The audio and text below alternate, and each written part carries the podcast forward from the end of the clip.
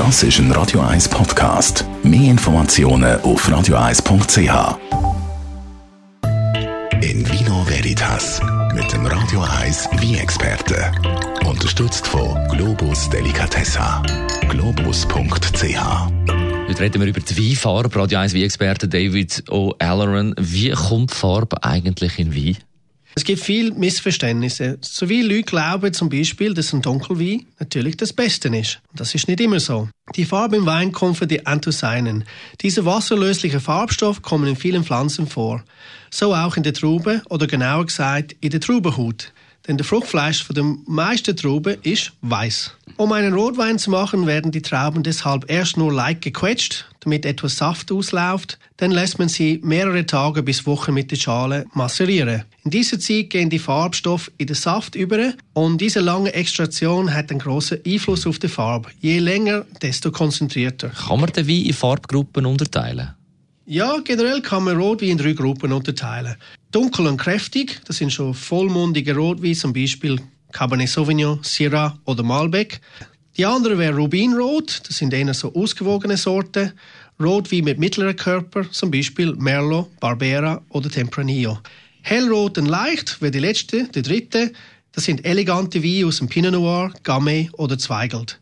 Aus roten Trauben werden auch Rosé produziert, je nachdem wie lange man den Wein schalengemisch ziehen lässt.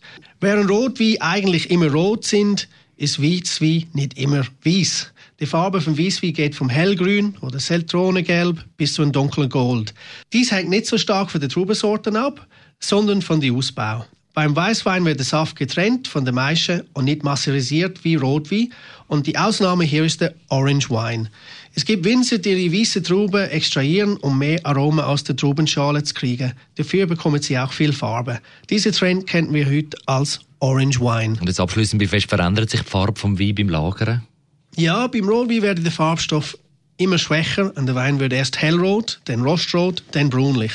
Und beim Weißwein wird die Farbe immer dunkler, Gold, dann Amber und später auch braun. Also einfach für die Farbe für die Wein zum Beispiel äh, Romane Conti ist ganz hell. Es ist eher so fast pinkig im Farb. Oder die besten Baroli der Welt aus dem Piemont, sie sind auch sehr hell. Und ich habe auch alte Baroli gesehen, die nach 50 Jahren fast weiß geworden sind in der Flasche, aber zum Trinken ein wahrer Genuss und wirklich fantastische Wein nach 50 Jahren. Unglaublich. Besten Dank, David O'Halloran, unser Radio 1 Wein-Experte über die Farbe vom Wein. In Vino Veritas auf Radio 1.